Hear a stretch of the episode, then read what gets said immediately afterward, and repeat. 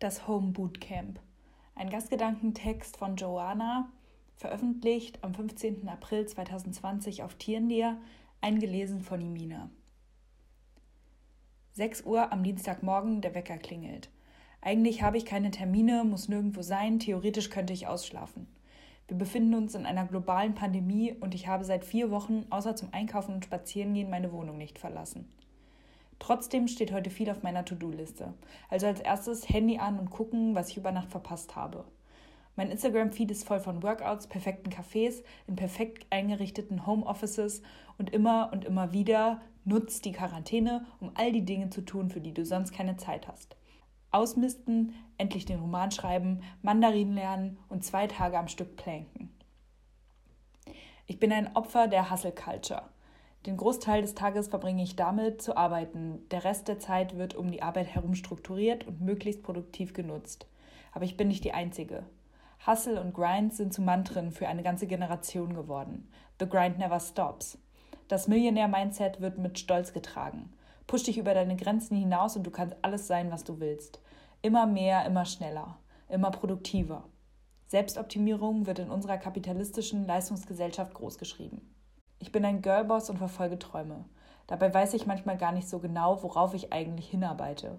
Aber jetzt habe ich ja die Zeit, dann sollte ich sie auch nutzen. Jetzt bloß mein Humankapital nicht verschwenden. Wann ist Arbeiten zu einem Lifestyle geworden? Wann haben wir angefangen, uns über unsere Leistungen zu definieren?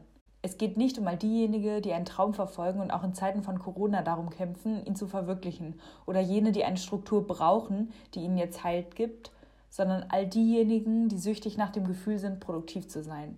All diejenigen, die nicht aufhören können zu rennen, obwohl niemand sie zwingt, obwohl sie nicht wissen, wohin sie eigentlich rennen. Der Druck, den wir uns selbst machen, ist unter normalen Umständen schon ungesund. Zu Zeiten, in denen wir zu Hause bleiben, viel Zeit in unserem Kopf verbringen, niemand uns ablenkt und aus unserem Hamsterrad rausholt, kann das Ganze ganz schnell gefährlich werden. Die digitale Welt, die wir um uns herum aufgebaut haben, ermöglicht es uns, dauerhaft zu arbeiten. In Zeiten von Corona ist Homeoffice natürlich etwas Gutes. Gleichzeitig gibt es keine Möglichkeit, vor der Arbeit zu fliehen. Wir könnten sie, wenn wir denn wollten, mit ins Bett nehmen. Die Grenzen zwischen Arbeit und Freizeit verschwimmen jetzt, bis sie nahezu nicht existent sind. Aber nicht nur die tatsächliche Arbeit ist immer da, sondern auch der Druck, immer besser zu werden. Anstatt die Zeit zu Hause im Bett von Netflix zu verbringen, tun wir uns weiter. Hauptsache was schaffen, Zeit wird nämlich nicht verschwendet. Sport machen, Musikinstrumente lernen, Sprachen auffrischen, Marie Kondos Methoden anwenden. Wie kann ich meine Zeit möglichst produktiv nutzen und möglichst viel aus der Quarantäne mitnehmen? Diese Hustle-Mentalität kreiert einen false sense of direction in life. Wir erwarten uns eine Erfüllung vom Stress. Wenn ich hart genug arbeite, komme ich dann irgendwann an diesen magischen Ort namens Glück. Wir können nicht aufhören, bis wir das nächste Level erreicht haben. Und das nächste. Und das nächste.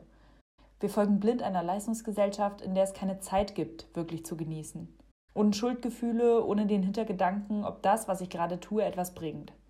Wir vergessen, dass einfach nur zu Hause bleiben in dieser Situation schon das Beste ist, was wir machen können.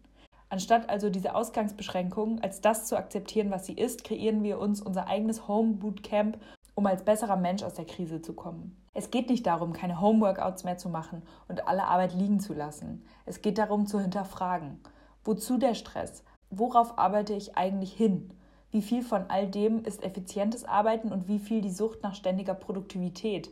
Verfolge ich gerade Träume oder flüchte ich mich nur in die Vorstellung, in dieser schwierigen Zeit alles unter Kontrolle zu haben? Denke ich nur daran, wer ich sein werde, wenn alles vorbei ist, anstatt mich zufrieden zu geben, wo und wer ich bin? Die Lösung? Auf die eigenen Gefühle hören, anstatt sie unter falschem Optimismus zu begraben. Stehen bleiben. Und vielleicht mal wieder Zeit verschwenden. Es ist okay, die Krise für das zu nehmen, was sie ist, ohne einen Mehrwert daraus ziehen zu wollen. Nutz die Quarantäne, um all die Dinge zu tun, für die du sonst keine Zeit hast, bedeutet auch, mach einfach mal gar nichts, wenn du sonst keine Zeit dafür hast. Was vielleicht einige andere junge Menschen fühlen. Joanna ist 23 Jahre alt, lebt in Berlin eingelesen und versucht mit ihren Worten das auszudrücken,